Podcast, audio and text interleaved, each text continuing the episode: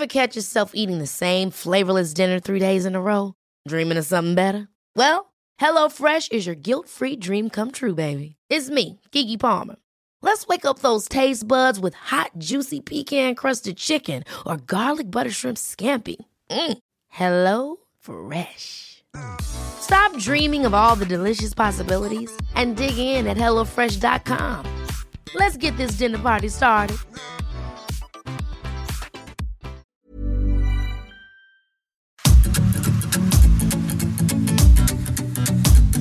GastroLab es un lugar donde cabemos todos.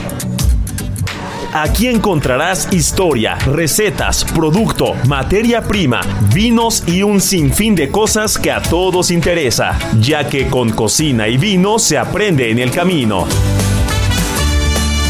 Déjate llevar por el chef Israel Arechiga a un mundo delicioso. GastroLab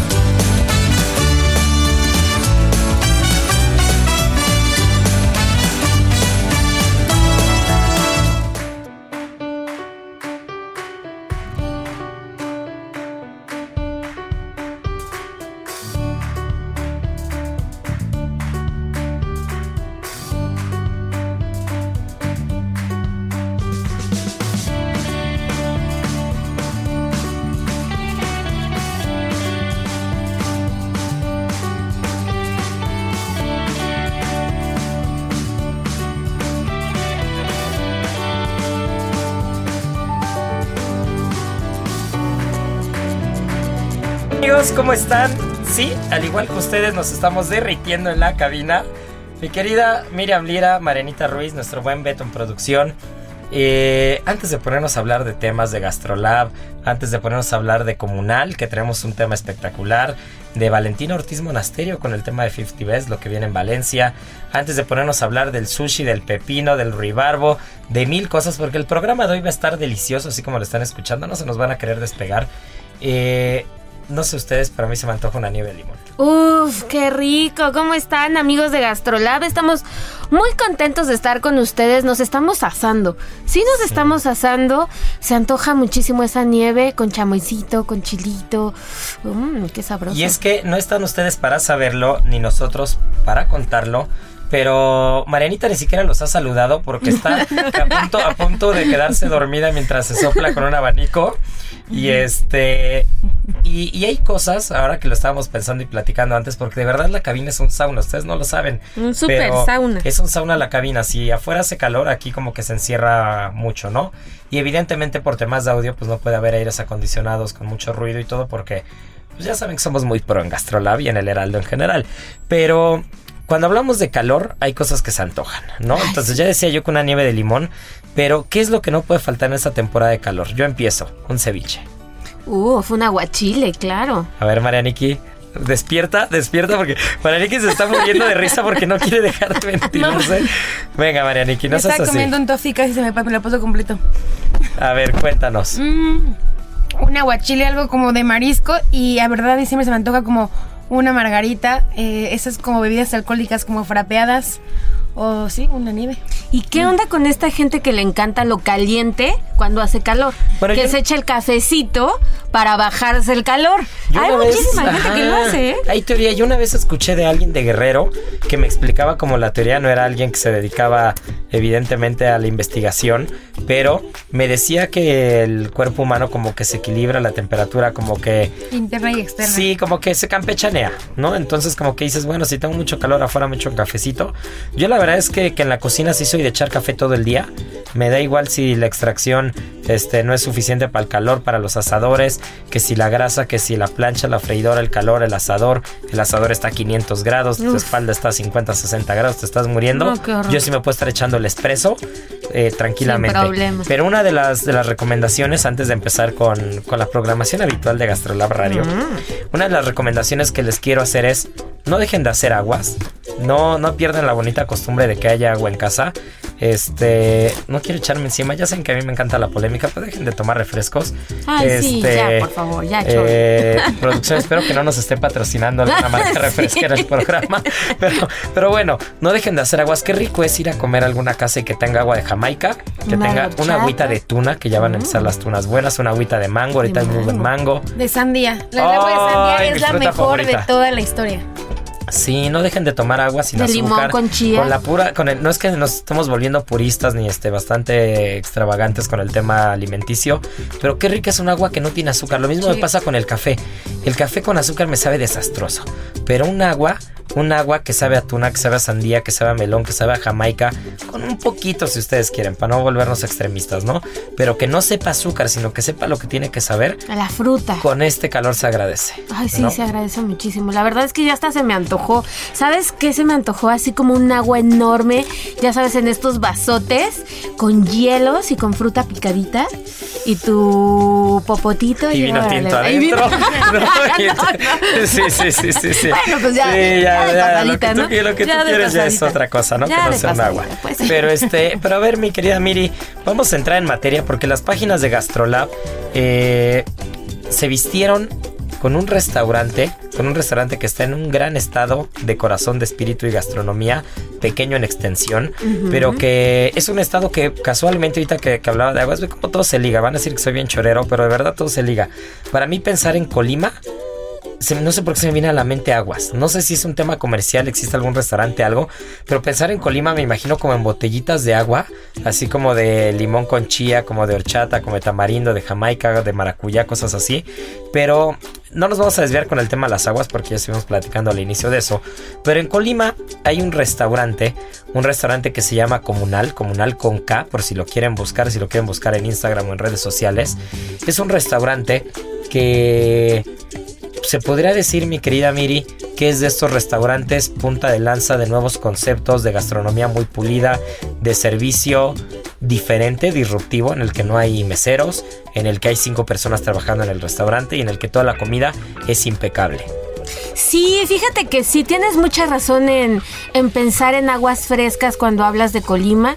Puede ser por la mineralidad que tienen por el volcán, el volcán de fuego que está por ahí, entonces tienen un agua mineral deliciosa y también tienen un, una, un agua que es riquísima, que cuando vayan a Colima la tienen que probar, que se llama tuba Ah, que claro que es sí. esta agua que sacan de la palma de coco, que la sacan directamente. O sea, tú ves a los tuberos cómo escalan la palmera y, y clavan ahí su artefacto y van sacando como el aguamiel y la sirven en vasitos, tal cual. Y le echan picado como coquito y porque también en, en Vallarta lo tienen. Exacto, le llegan a poner fresa o le llevan, llegan a poner algunas frutas, cacahuate y es deliciosa. La verdad es que no estás nada errado en, en pensar en aguas frescas cuando mencionas a Colima, un estado bellísimo que tiene muchas virtudes en el mar, en la costa, en la montaña, en sus valles. Este es chiquitito como dices en extensión, pero de gran gran calidad, sobre todo gastronómica.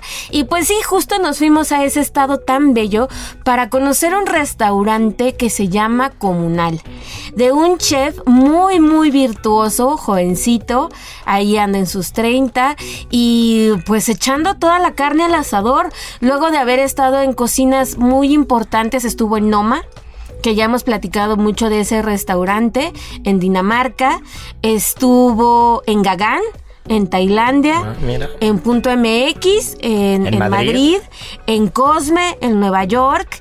Y bueno, eh, teniendo toda esta experiencia en esos lugares, pues decide volver a casa, volver a su lugar de origen, que es Colima, un estado difícil para emprender, para abrir un restaurante. Bueno, si es difícil abrir un restaurante de por sí, ahora imagínense en un estado pues con tan poquita este gente que también como que turísticamente pues no vemos como tanta este afluencia y demás, pero dijo, "Yo voy a regresar a mi tierra, voy a abrir ahí mi restaurante, se va a llamar Comunal, voy a enaltecer los ingredientes de- de- del estado y pues aquí la vamos a armar en grande. Y así es como nace hace ya casi tres años, en octubre cumplen tres años, este lugar que se llama Comunal padrísimo. Ustedes de verdad, eh, si alguien está por allá y, tiene oportunidad de visitarlo, pues vaya a ver por sí mismo de qué se trata este lugar. Una arquitectura muy muy bonita, algunas partes eh, al aire libre, este, un menú de degustación, no hay carta, o sea, bueno, no hay menú a la carta, sino nada más menú de degustación, o sea que se van a tener que comer lo que el chef les dé. y este, pues nada, pues atreverse a vivir esta experiencia que es comunal. Y es que habrá que darse una vuelta a Colima porque ya lo dijiste al principio, es un estado que eh, probablemente turísticamente hablando, comparado con otros estados de la República, se ha quedado un poco atrás, pero tiene mucho que ofrecer. Las playas son espectaculares. Los restaurantes de verdad cada vez se come mejor. El producto es increíble. Hablar de materia prima eh, de Colima es fundamental para muchos de los platos tradicionales al día de hoy como los conocemos en México, ¿no? Imagínense un aguachile, un ceviche que lo platicamos ahorita con el calor, sin un buen limón de Colima o sin sal de Colima, ¿no? Entonces hay muchos frutos, hay muchas cosas, turísticamente hablando hay muchas zonas que hay que visitar, hay museos, es, es, un, es un lugar espectacular y comunal nos da un pretexto gastronómico para darse una vuelta, porque aparte, si ustedes lo ven, si ustedes ven el restaurante, es un restaurante bastante peculiar y bastante pequeño, me recuerda a estos restaurantes eh, que únicamente, te voy a decir qué me parece, me recuerda como estos restaurantes que por un lado la decoración es muy mediterránea, como muy mediterráneo, muy de colores arena, como, un, como un, restaurante que, que, que, te invita a estar plácidamente y de, y, de una manera muy fresca ahí. Pero por otra parte me recuerda a las barras o a los restaurantes tradicionales japoneses, en los que todo es como muy minimalista, en el que hay menú degustación o makase en el caso de los restaurantes japoneses o, en Japón, y eh, que sobre todo es, es un tipo de servicio y un tipo de cocina y un tipo de experiencia como bastante eh, lo contrario a masificado, ¿no? Es bastante personalizado, es bastante peculiar, bastante pequeño, eh, con mucho detalle, con, con, como con mucho cuidado y ese tipo de gastronomía se agradece, ¿no? Es un restaurante que si bien estuviera en un país nórdico, que si estuviera en Londres, que si estuviera en Japón, si estuviera en Madrid o en la misma Ciudad de México cada vez más, eh, sería un restaurante que, que, que estaría a reventar, ¿no? Que estaría a reventar y no quiere decir que en Colima no lo esté, pero que, que lanzado y que eh, qué afortunada visionada Enrique que haya dicho, pues tengo que devolver también algo al estado en el que crecí, ¿no? Entonces, quien nos esté escuchando y vaya pronto a Colima, quien no lo tenga tan en la, tan en la mira, quien esté cerca, esté una hora de coche, esté en algún otro estado cercano y se quiera dar una vuelta, no deje de ir a Comunal porque hay que apoyar que el talento, el talento de los cocineros y el talento de los restaurantes se distribuya por toda la República Mexicana, ¿no? No únicamente en tres ciudades. Sí, y descentralizar pues todo esto que, que luego tenemos nada más en Ciudad de México. Cuando hay joyas hermosísimas en toda la República, como tú dices. Pero hablando del concepto, vayamos como por partes. ¿Qué tipo de cocina sirven en comunal? Él la define como una cocina mexicana, contemporánea, en constante evolución porque lo que él busca es ver qué ingredientes se dan en toda la región, ocuparlos para ese menú de degustación, que puede ser, como decías, un, limón, una parota, que es este un ingrediente que se da mucho allá, este el bonete, que es una especie como, como si fuera un chayotito, también como ir buscando estos ingredientes que igual y no son tan conocidos en otras regiones, pero muy comunes en, en el estado, y pues irlos incorporando al menú de degustación, el cual cambia cada mes. O sea, imagínense estar pensando cada mes en darle la vuelta, en incorporar nuevos platos, en cambiar todo, que tu servicio también lo aprenda, que los cocineros estén muy al pendiente de, cómo se hace cada plato. Es todo un reto. Y bueno, él nos platicaba, una de las razones por las que él tiene que cambiar constantemente el menú es justamente por esta parte que tiene que ser evolución tras evolución tras evolución, porque está en una ciudad de este tamaño, chiquitita, chiquitita. Entonces, su público cautivo no se puede aburrir de ir a comunal. Entonces, lo mínimo que él puede hacer por su gente, que quiere que regrese y regrese y regrese y tenga una nueva experiencia cada que va, pues es cambiarle el menú. Y así le ha funcionado. Y él nos contaba, fíjate que fue bien, bien complicado al principio cuando empezamos, porque decía es que tenía una mesa. Una mesa diario o luego no tenía mesas, ¿no? Entonces, irle metiendo la idea a la gente de, híjole, pues sí, no vas a venir a comer cocina tradicional como tal, pero sí te estoy dando el ingrediente, pero la técnica viene de otro país. Pero no hay carta. Pero no hay carta, pero atrévete a probar lo que te quiero enseñar o este, híjole, no es como tú estás acostumbrado a ver esta proteína, pero date, date chance de, de ver a qué sabe. Ha sido bien complicado porque muchas veces cambiarle el chip a la gente y, y, y, y decirle, a ver, Aquí en esta ocasión no puedes decidir, yo te voy a ir guiando. Es bien complicado, sí. sobre todo en lugares donde hay mucha, muy están muy apegados a la tradición.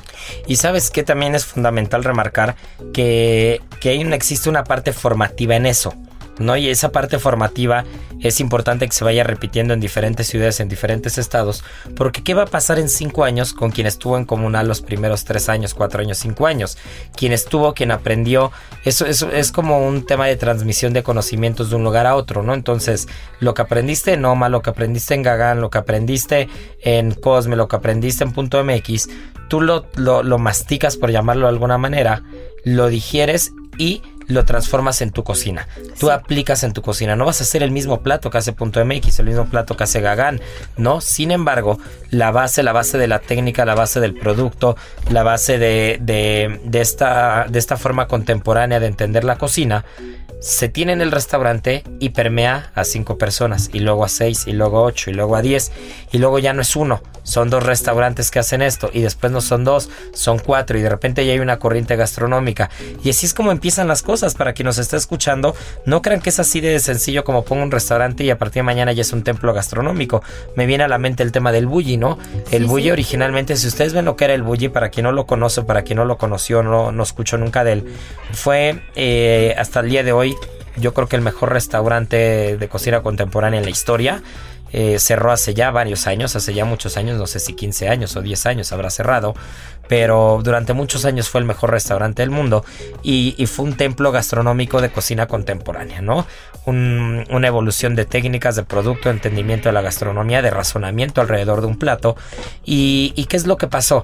Número uno, todos los que pasaron por ese restaurante recibieron este conocimiento, se permeó y finalmente se regó por todo el mundo. Uno.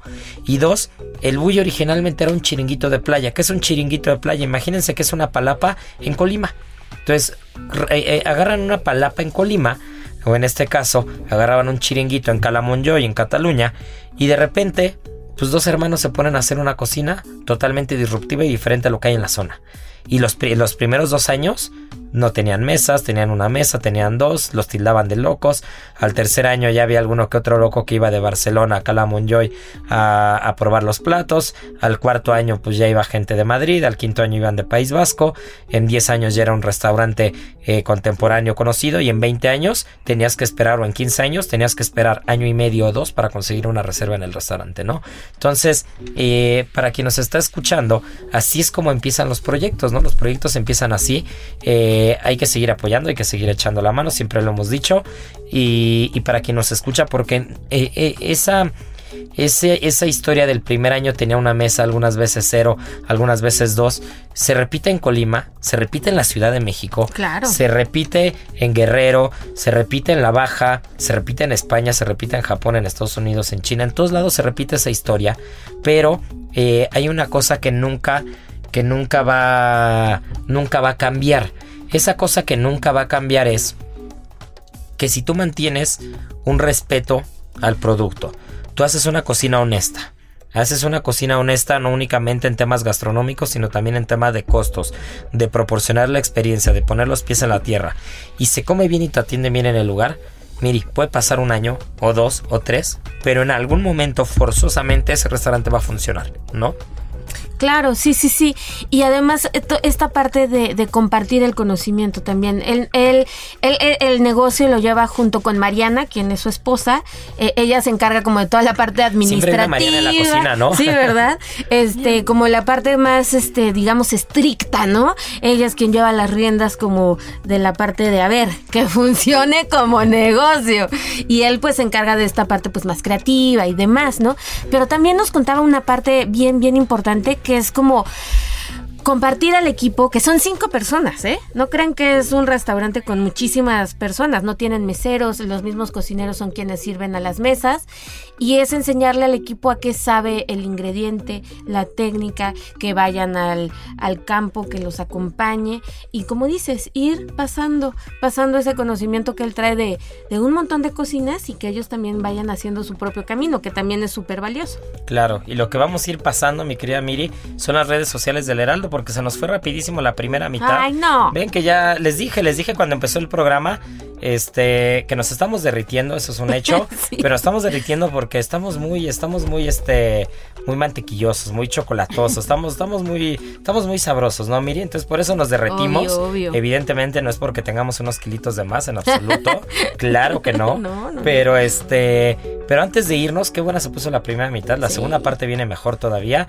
Marianita ya despertó, ya siguió abanicándose, este, nos va a estar platicando del Ruibarbo, nos va a estar platicando de muchas cosas, pero antes recordar, recordar a quien nos está oyendo, mi querida Miri, que Gastrolab está en todos lados, está En los viernes en la parte impresa, está en digital, está los fines de semana con nosotros en radio, por supuesto, pueden escuchar el podcast que también estamos platicando eso antes del programa, así que recuérdanos, recuérdanos dónde, mi querida Miri. Sí, pues en todas las redes sociales arroba Heraldo Gastrolab, Gastrolab de, de El Heraldo de México en Facebook, Gastrolab en TikTok, eh, gastrolabweb.com para, para la página web, este pues búsquenos en Spotify, Y Gastrolab Gastrolab está en la sopa. y Gastrolab hasta abril, ya les voy a contar, pero ya está olé en España. Ah. Eso. Pues siempre hemos, eso después, hemos eso tenido una corresponsal ahí siempre Sí. que, que es súper crack, pero ya platicarás más, Ya, más adelante lo que viene con Gastrolab España. Sí, sí, sí. Pero bueno, esto es Gastrolab. Les dije Gastrolab hasta en la sopa. Volvemos. Eh, refresquense con una buena agüita de tuna, una buena agüita de limón con chía y eh, no se pierdan la segunda parte porque va a estar igual de rica que la primera.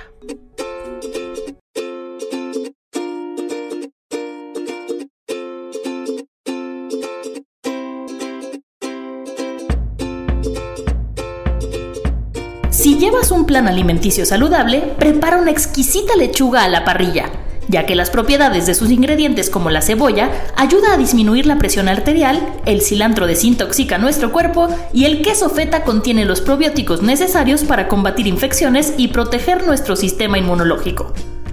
Aprende a preparar esta deliciosa receta en las redes sociales de GastroLab en Adicción Saludable, porque la comida rica no tiene que ser aburrida. Gastrolab. Historia, recetas, materia prima y un sinfín de cosas que a todos nos interesan.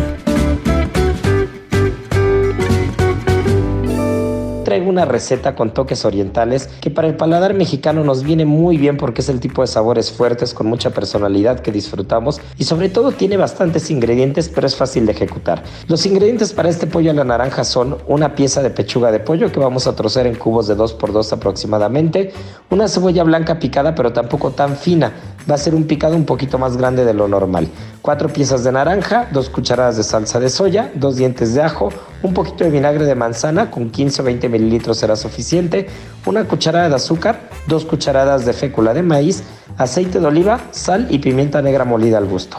También como dato importante para esta receta, se puede usar jengibre, se puede usar cilantro e incluso con el tema de especias, cúrcuma o semilla de cilantro va a venir muy bien.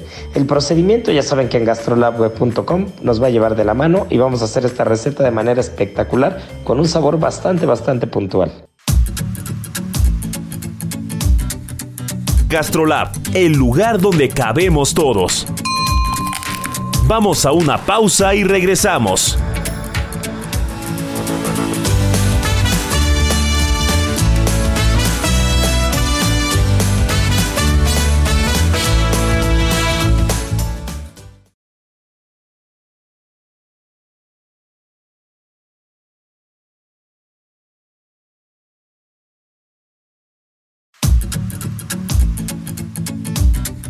Gastrolab, el lugar donde cabemos todos. Estamos de regreso.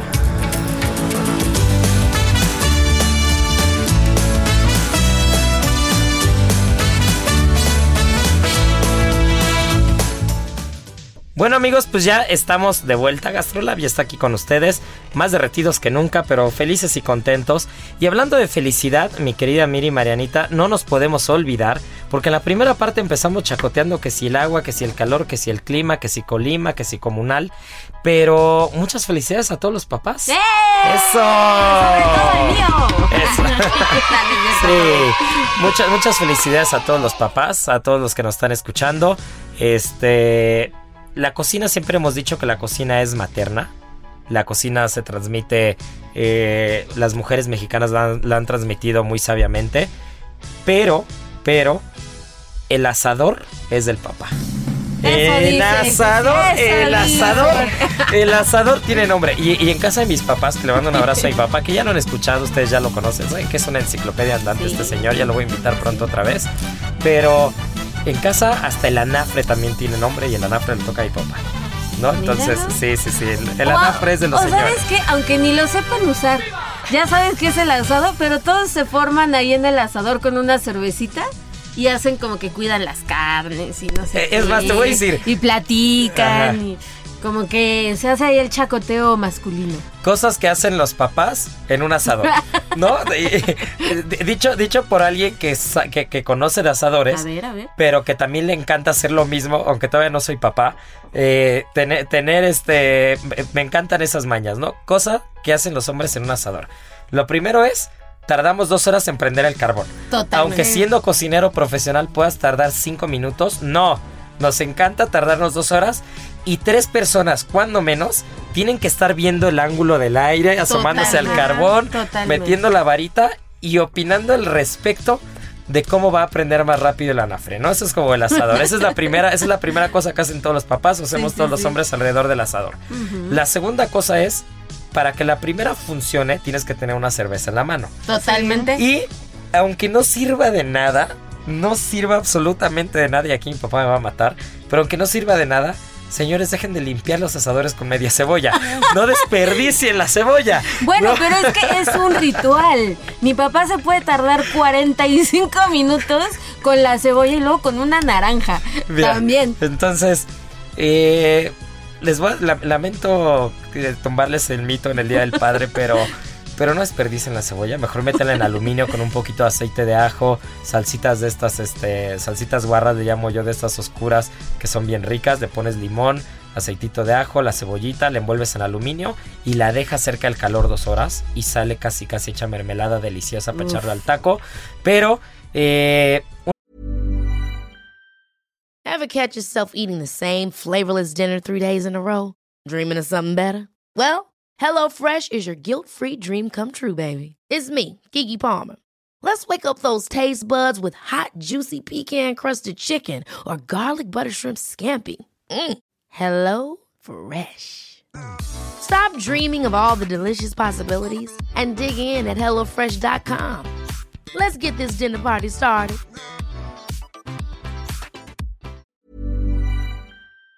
Únicamente hay que ponerle aceite a un trapo que sea especial, porque ni siquiera es papel lo bueno, ¿eh?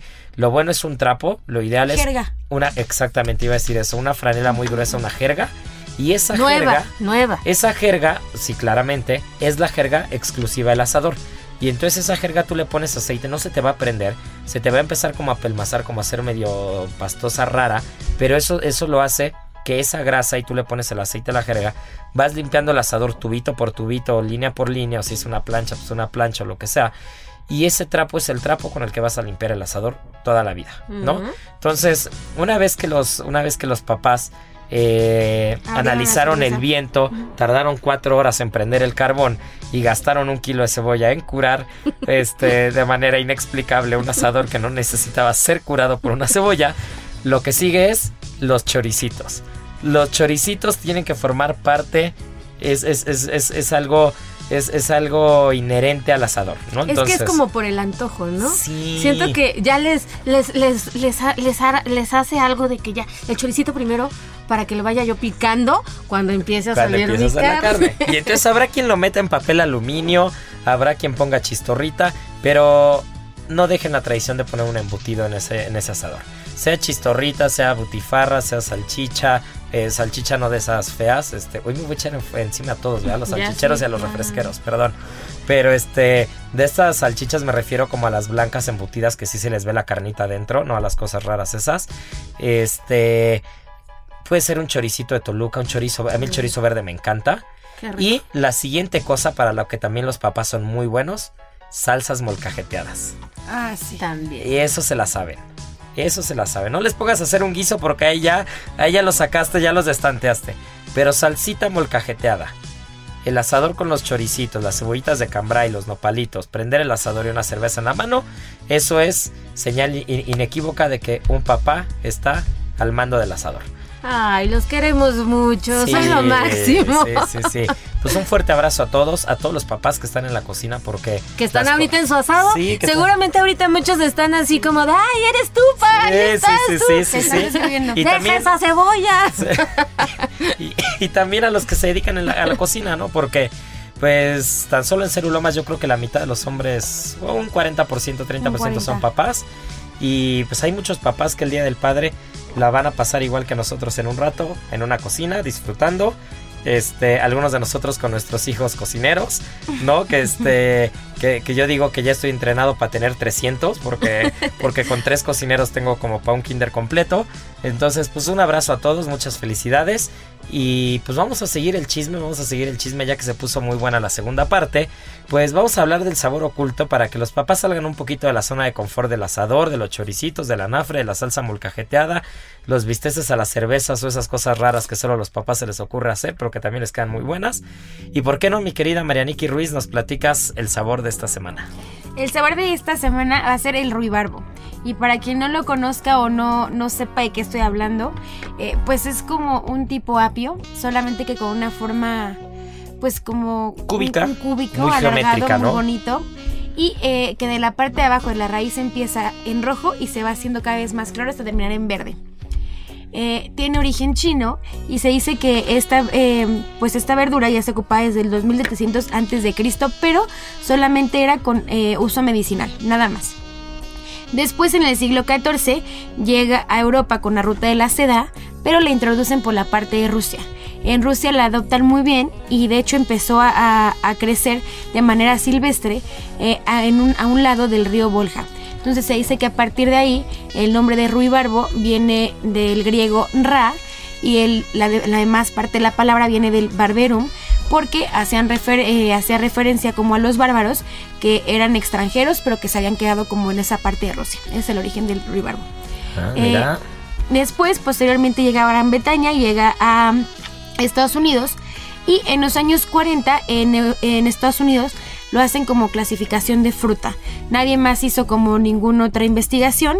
Botánicamente el ruibarbo es una verdura, pero pues Estados Unidos dijo que era fruta y hasta el día de hoy se considera una fruta. O sea, entonces, eh, ahora sí que apegados, apegados al libreto, eh, algo viene de China y los americanos dicen el chicharrón es rojo y así se queda, ¿no? Exacto, así fue.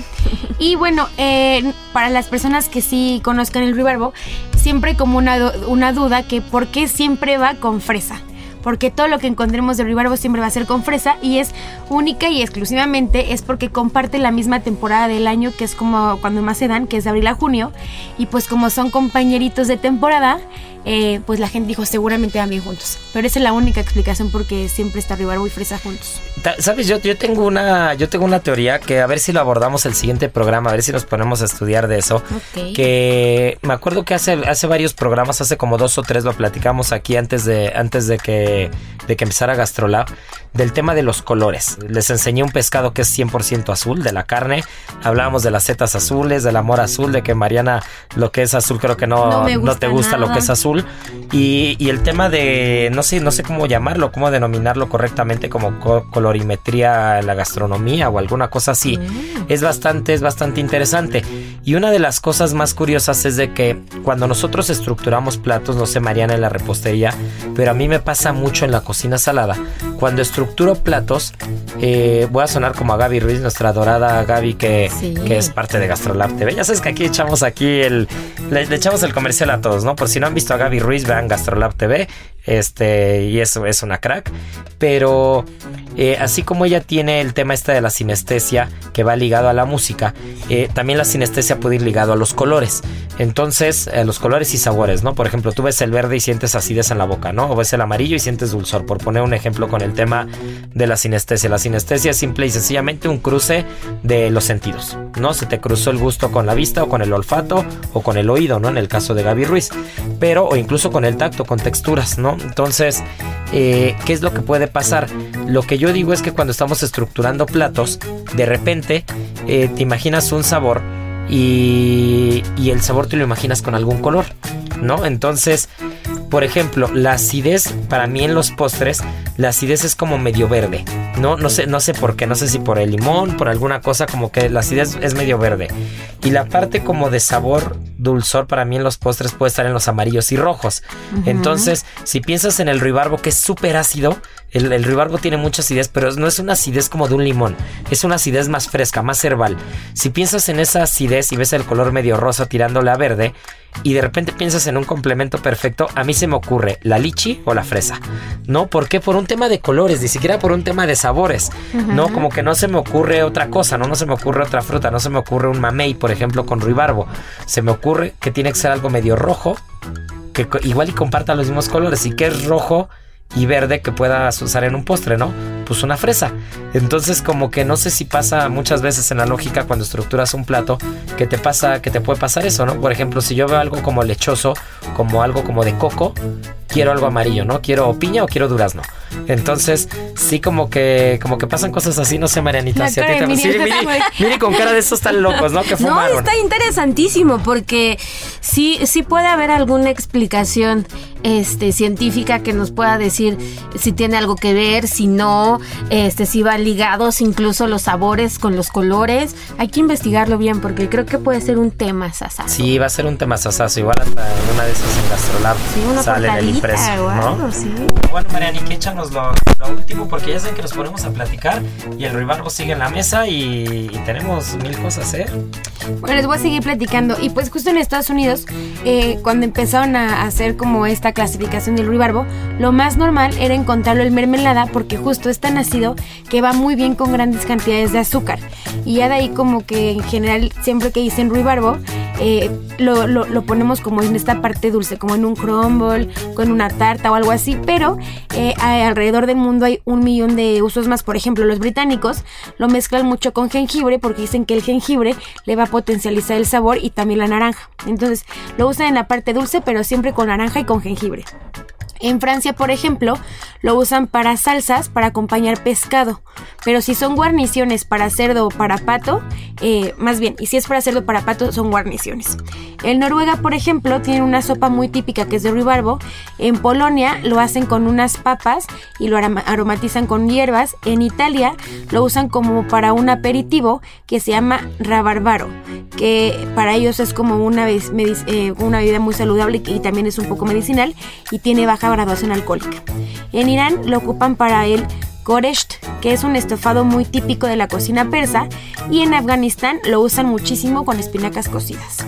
Ah, mira, bueno, pues si encuentran ruibarbo, que sí lo encuentran, ¿eh? Ya en México en los supermercados, sobre todo los de los de producto más especializado, pero no es como que se tengan que ir con un proveedor de cocina o a la central de abastos o al mercado de San Juan, que bueno, en el mercado de San Juan seguro lo encuentran, pero si van a un supermercado eh, de los que tienen productos como más gourmet, seguramente lo van a encontrar en temporada. Ya nos dijo Marianiki que en abril empieza la temporada, entonces ahorita lo vamos a encontrar sin ningún problema. Es más, ya de estar por acabar la temporada, ya está por acabar, pero bueno, pues échense una carrerita y en una de esas echan algún plato polaco, persa o de donde sea, pero muchas variantes hay, ¿no? Y hablando de variantes y hablando de esa del otro lado del charco, mi querida Miriam Lira, eh, tuvimos a Valentina Ortiz Monasterio en las páginas de Gastrolab, que para quien nos está escuchando y no sabe quién es Valentina Ortiz Monasterio, pues es nada más y nada menos que la chairperson de 50 Best Latinoamérica, ¿no? Entonces, ella es la encargada, para quien está escuchando y se está haciendo algunas ideas raras, que, eso ya nos estará eh, aclarando Valentina, no, no es la única persona que decide qué restaurante va a formar parte de la lista, cosa que es muy interesante siempre escuchar a Valentina porque no deja a nadie indiferente y eso me gusta, es una mujer muy frontal, ¿no? Entonces eh, es la persona que se encarga, finalmente es la presidenta, ¿no? De, eh, es quien preside este consejo de votantes y, es quien coordina y quien organiza pues todo lo que tenga que ver con 50 Best Latinoamérica. Y finalmente, pues eh, ella platica con Gastrolab y le augura muy buenas cosas a México. Sí augura muy buenas cosas a México y América Latina, porque resulta que este 20 de junio en Valencia, España, en la Casa de la Ópera se va a llevar a cabo una de las ceremonias más importantes gastronómicas que hay en el mundo, que son los 50 Best Restaurants of the World, eh, en el que vamos a conocer pues esta lista de los mejores 50 restaurantes del mundo. Este, una lista por la que los cocineros, los restauranteros prácticamente detienen todas sus agendas en ese momento en el que se publica, en el que se lleva a cabo la, ceremonia y que dan como pauta para nuevas tendencias, que dan pauta para, para conocer quién está haciendo las cosas de forma diferente. Y pues justo tuvimos oportunidad de platicar con Valentina acerca de lo que viene para toda la región. Y ella, fíjate que, que, que fue padrísimo hablar porque lo que nos dijo fue, en el momento en el que los mexicanos no la creímos, en ese momento se dio un giro de tuerca completamente. En el momento en el que decidimos que nuestra comida, nuestra gastronomía merecía ser visto y estar en los ojos del mundo, todo cambió. Y me hace muchísimo sentido porque ahora vemos referencias gastronómicas mexicanas en N cantidades de restaurantes del mundo. Es más, yo creo que nos vamos a Japón y podemos encontrar ahí, sin duda, Seguro. algún pescado que utilicen por ahí que Bueno, el sea... atún, la mayoría del atún Claro. que se vende en Japón, eh, ya cambió el nombre del mercado, pero antes era Tsukiji. eh, venía de, de criadero de Baja California. Imagínense. O en España, ¿no? Platicamos también hace algunos meses de Davis Muñoz, que en su menú, en este menú tan renombrado, este tiene miel melipona, por ejemplo, ¿no? En Noma, la nixtamalización, este... El mundo quiere comerse a México, estamos en Y nuestro México mejor... se está comiendo al mundo. Y México se está comiendo al mundo y va a ser una ceremonia en la que ella nos cuenta que los restaurantes mexicanos van a obtener los mejores lugares que jamás han obtenido y que probablemente, que hay mucha expectativa en ello, que Virgilio Martínez, que el año pasado quedó en segundo lugar con su restaurante central, él es peruano, eh, obtenga el primer lugar. Lo cual sería un hito en la gastronomía de nuestra región, porque ella nos dice, bueno, es que uruguayos, mexicanos, peruanos, brasileños, todos somos uno, ¿no? Porque la región a fin de cuentas, pues comparte mucha cultura, comparte mucha historia, entonces realmente sí nos hermana la gastronomía en muchos sentidos. Entonces ella dice, sería un logro fascinante para la región. Entonces la, la posición ahora misma como, ahora mismo como en su mejor momento, eh, que tenemos que, que, que estar muy orgullosos de ella, de seguir creyéndola y que vayamos por la calle y por el mundo y por la vida muy, muy, muy felices de pertenecer a esta cultura y de presumirla a cada paso, ¿no? Desde aquella persona que le encanta ir a los taquitos de la esquina a la que se va al restaurante de manteles largos, mientras haya una propuesta interesante mexicana, contemporánea o tradicional, estamos por los cielos. Que aparte, eh, aquí voy a hacer una analogía que estoy seguro que quien nos está escuchando pues la va a entender muy fácilmente y es, imagínense que México es Argentina en el Mundial de este año. ¿no? Exacto. Y si no es Argentina, entonces será Francia. ¿No? O sea, pues, si, si les encanta el fútbol, es el equivalente a que la selección mexicana esté en los primeros tres lugares del mundo y que siempre llegue a semifinales o a la final del mundial, ¿no? Imagínense. Entonces, para quien nos está escuchando, lo que se está haciendo gastronómicamente hablando en Latinoamérica es el equivalente eh, a ganar el mundial cada año. ¿No? Y ojo, y ojo a todos, porque no solamente es del lado de los cocineros, también es del lado del comensal. Y del productor. Y de del todo. productor Es la y de gastronomía global. Sí, sí, sí, pero un dato bien interesante que nos daba es que ahí les va. 30% del ingreso mensual de los mexicanos lo se utiliza para ir a comer. Ya sea una taquería, no, no importando el nivel socioeconómico, Muchos saludos a quienes nos escuchan de taquerías, Exacto. que somos fans. Exacto. O a un ingreso se va restaurante. con ustedes, pueden estar este, seguros. De mantel 40%. largo o, o- o del que a ustedes les guste. Entonces también un aplauso para todos los comensales, porque también están haciendo mucho por la gastronomía al ir a consumir. Bueno, ¿sabes qué, Miri? No me lo vas a creer. Pero platicaba con un amigo, con un amigo que tiene, un amigo y mentor en algún momento, que, que tiene un restaurante, para mí el mejor restaurante, o el restaurante, no puedo decir el mejor restaurante del mundo, pues sí el restaurante donde más disfruto en el mundo. Ya, ¿no? dilo, Que es el dilo. Cayanguetaria, en País Vasco, en España. Y tuvimos la suerte de tener a Igor, al chef y dueño del restaurante, comiendo en Cerulomas la semana pasada, ¿no?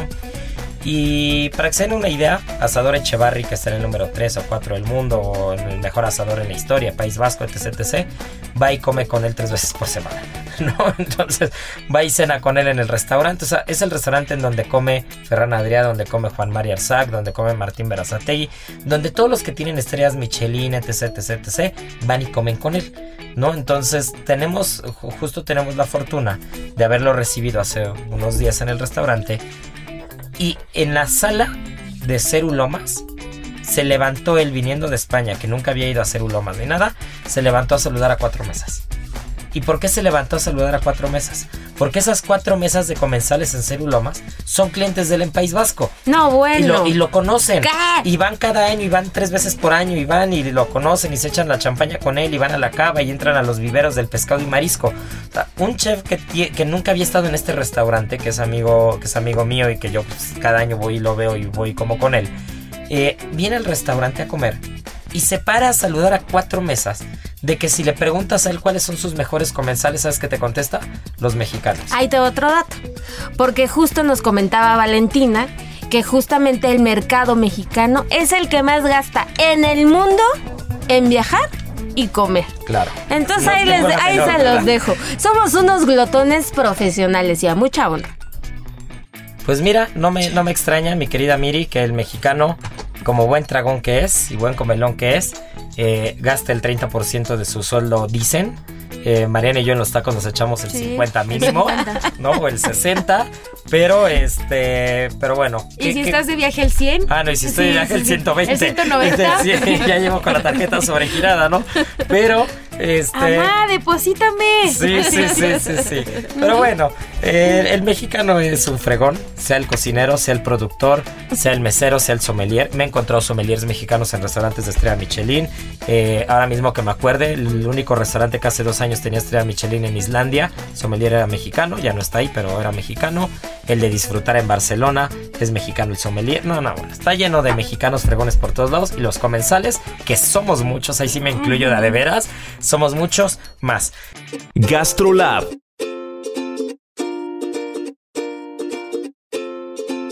¿Hiciste agua de limón? No tires las cáscaras, transfórmalas en un delicioso sazonador. Primero, retírales la piel blanca y la pulpa. Posteriormente, llévalas al horno durante 20 minutos a 160 grados. Para finalizar, una vez que las cáscaras estén deshidratadas, licúalas junto dos cucharadas de pimienta y una cucharada y media de sal. ¿Lo anotaste?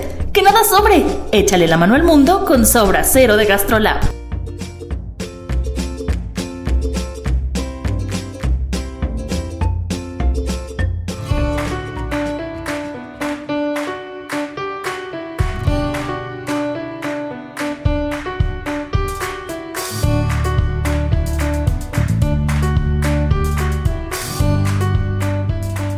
Pues nos tenemos que ir porque Gastrolab se puso muy bueno.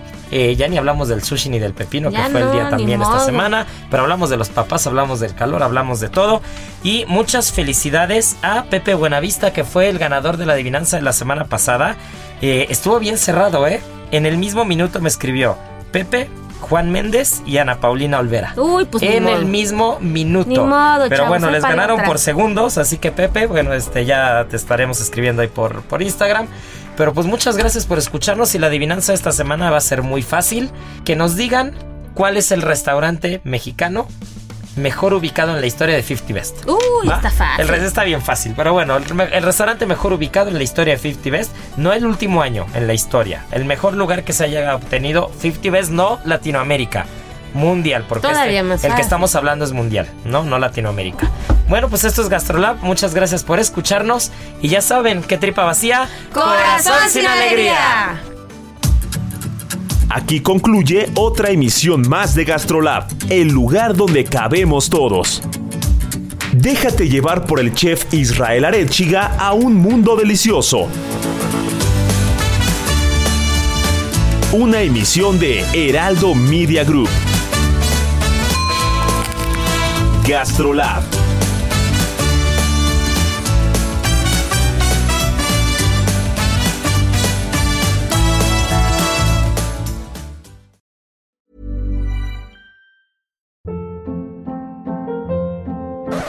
Hold up. What was that? Boring. No flavor. That was as bad as those leftovers you ate all week. Kiki Palmer here, and it's time to say hello to something fresh and guilt-free. Hello Fresh. Jazz up dinner with pecan-crusted chicken or garlic butter shrimp scampi. Now that's music to my mouth. Hello Fresh. Let's get this dinner party started. Discover all the delicious possibilities at hellofresh.com.